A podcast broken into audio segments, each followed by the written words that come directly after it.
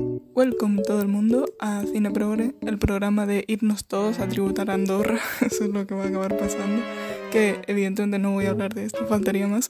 Pero sí hay una cosa que me hace mucha risa. Porque lo del Rubius dice, no sé qué sorprende tanto, es un rico haciendo cosas de ricos. Mm, quiero decir, esto lo llevamos viendo toda la vida, así que calmaos todo el mundo porque...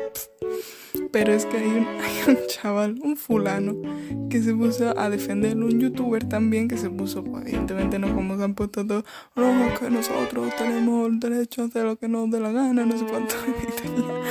Tiene súper, súper pocos suscriptores y es como pagas más allí que aquí, bitch. Sé, me hizo mucha risa, entre evidentemente no tanta risa lo que me hace esta situación, pero es que eso fue como en serio. Pero en fin, Hoy no vengo a hablar de esto, faltaría más. Hoy vengo a hablar de una película que mm, para mí es de los mejores musicales, si no el mejor musical.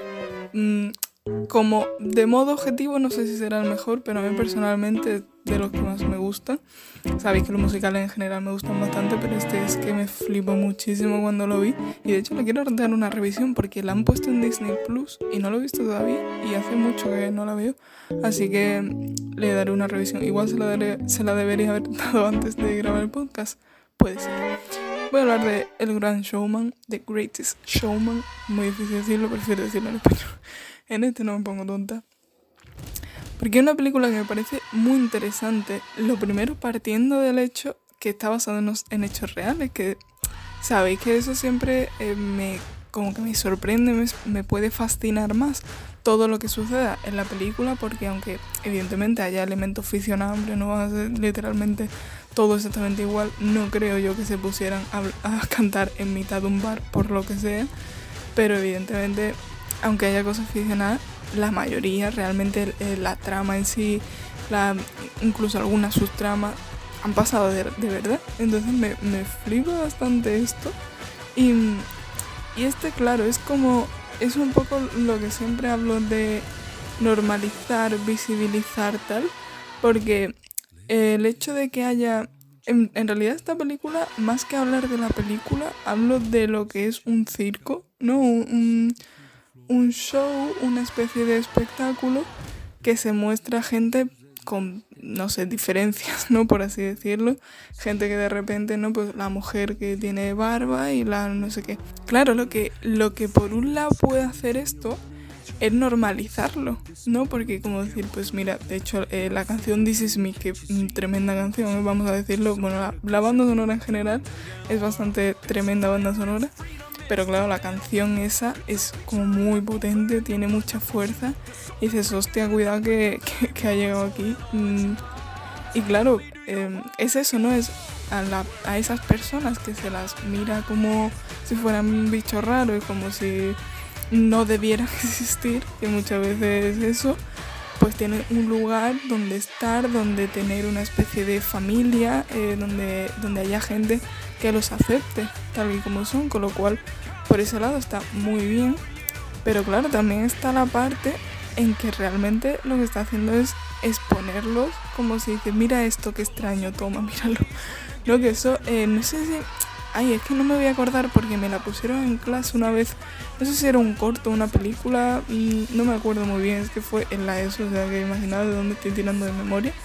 Pero me, me acuerdo porque como que me, me llamó mucho la atención que aparecían en jaulas, que era como una especie de, más que un circo, era como una exhibición, como si fuera un museo. Y claro, tenían jaulas, había eh, dos chicas y a mesas, había esto, ¿no? Una mujer con barba, parece que también. Y, de repente es un poco como realmente en cierta parte estás haciendo eso, aunque no lo estés dando, no lo estés poniendo como tal, de eso, de no, no te estás yendo a la jaula, sino que en principio además todo el mundo está allí voluntariamente, que no es una cosa que digas, eh, ven tú que eres raro, te voy a poner. Pero realmente, claro, en cierta parte sí tienes que decir, oye, si te vas tú, no hay show, porque no puedo poner gente mm, típica, ¿no? Tengo que poner gente un poco atípica y tal. Entonces, claro, por una parte se puede juzgar un poco en ese sentido, ¿no? Se puede denunciar el hecho de que estás exponiendo a gente como mira qué persona más extraña, mira Entonces, claro, es un poco ese, ese debate de eh, normalizarlo, pero ¿lo estamos normalizando o lo estamos exponiendo como si fueran objetos o como si fueran animales, ¿no? Que, que también está feo, pero evidentemente no es lo mismo que personas. Entonces, es un poco esta película creo que está muy guay que, que, lleve a esa reflexión porque, a ver, yo creo que tiene un tono muy marcado de que lo que de que la ideología de, la, de esta película es que está bien porque lo está normalizando y está, un, está dando un espacio a esas personas, ¿no? Creo yo que por todo lo que se dice y lo que tal. Pero sí que se muestra el conflicto que hay y el, el que hubo en su momento seguramente, decir, bueno, e, e, este, este chaval que está haciendo ahora aquí creando un circo, pero excuse me entonces me parece que es eh, como muy, muy interesante, muy intrigante. Eh, es como que te gustaría hablar con esas personas, que sobre todo las primeras, ¿no? Porque ahora ya, bueno, está un poco más normalizado. Bueno, el circo, la verdad es que hay pocos. Pero ellos eh, los que hay son más de mm, trapecistas y tal, o sea, no, no me suena que haya mucho, igual me lo estoy inventando porque no tengo ni idea de esto, pero no me suena a mí que haya mucho de eso, de exhibir a gente como tal sin, sin ninguna habilidad como tal, simplemente enseñarla. Pero, pero es verdad que ahora un circo, pues por lo menos sabe lo que es, ¿no? Sabe de qué va, pero claro, el, el primer circo, esa gente que pensaría cuando le dije, oye, mm, te vienes a una cosa, ¿eh? Que vamos a hacer una cosa. No, creo que sería súper extraño para esas personas, pero, pero es eso igual. Es como insisto en This Is Me que, que le acaban diciendo es que necesitamos esto porque es donde nosotros podemos ser quienes somos y donde me da igual lo que me vaya a decir, me, me da igual, me siento arropada por otra gente que también tiene eh, una situación similar a la que yo estoy viviendo, ¿no? Tiene unas circunstancias que se asemejan a las mías. Eso me parece muy interesante. Y, y, bueno, evidentemente el hecho de la relación de Zac Efron y Zendaya, que es muy bonito decirlo así, pero el hecho de que fuera una relación entre una persona negra y una persona blanca y fuera la locura de decir eh, cómo vamos a estar juntos, pero qué estamos diciendo, o sea, que ya que las personas negras ya fuera como raro, o sea, realmente los, los trapecistas, que eran, no sé si recordáis que era eso, Zendaya y otro chaval que no sabemos quién es, yo por lo menos no sé quién es, de hecho que creo que ni tiene diálogo en la película, supongo que por eso, o sea, que no será nadie súper conocido, porque yo creo que no tiene ni apenas diálogo, pero como que hay, había también hay un debate de, es que son negros, en cuidado, y siempre me sorprende estas cosas de, hostia, ¿por qué? Porque había tanto de esto porque que haya racismo en términos capitalistas lo puedo entender, evidentemente no lo justifico, no me parece bien, etc. Pero entiendo por dónde va la cosa, ¿no? De ahora, por ejemplo, de que digan, ah, que los inmigrantes vienen a quitar un trabajo, no sé cuánto.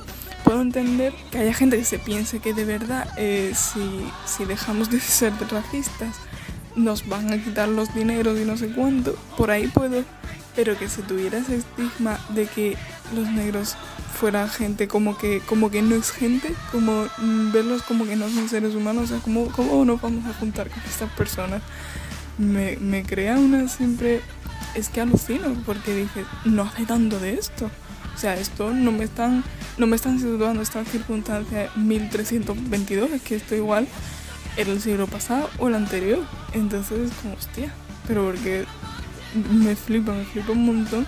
Y el hecho de que, porque si recordáis, eh, creo recordáis que ahora tendría que haber visto la película, pero que al principio cuando se presentan eh, para como, hola queremos entrar al circo, como que el, joder, es que no, no sé cómo se llama, Hugh no sé cómo se llama el personaje, ah, Phineas, Phineas Van, es verdad, que se queda un poco como, hostia, estos dos es que va a crear polémica, si ya estamos creando polémica con el circo, estos dos más tal pero que después salga una relación que ya es como, hostia, me flipo mucho, o sea, creo que es muy interesante. No sé si pasaría de verdad, lo dudo mucho. Yo supongo que esto ha sido una subtrama que se ha inventado en la película para hacerlo más interesante, que les ha bastante bien, o sea, creo que es una subtrama muy, muy buena, muy potente, pero dudo mucho que, que pasara de verdad, no lo sé.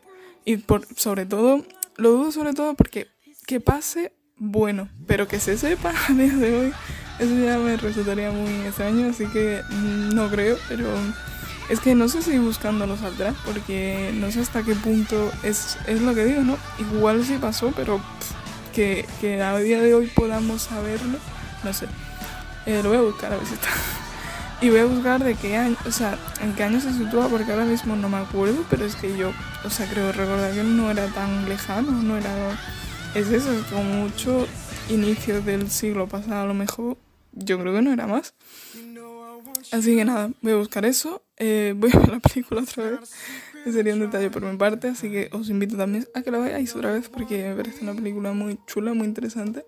Y, y, es eso, reflexionar sobre lo que pasó, no que son películas, no es una película histórica, pero cuando están basadas en hechos reales me parece muy, muy importante porque te hace pensar en las cosas que realmente pasaron, que, que en su momento eran así y te pone una perspectiva muy diferente, muy diferente, pero que, que no es una locura, no es como si te ponen una utopía, una distopía, una, ciencia ficción de no sé cuánto, no es que es algo que realmente era así, con lo cual me parece muy interesante. Eh, la película es nada pasada, así que simplemente vedla y nos vemos en el siguiente podcast. Uh.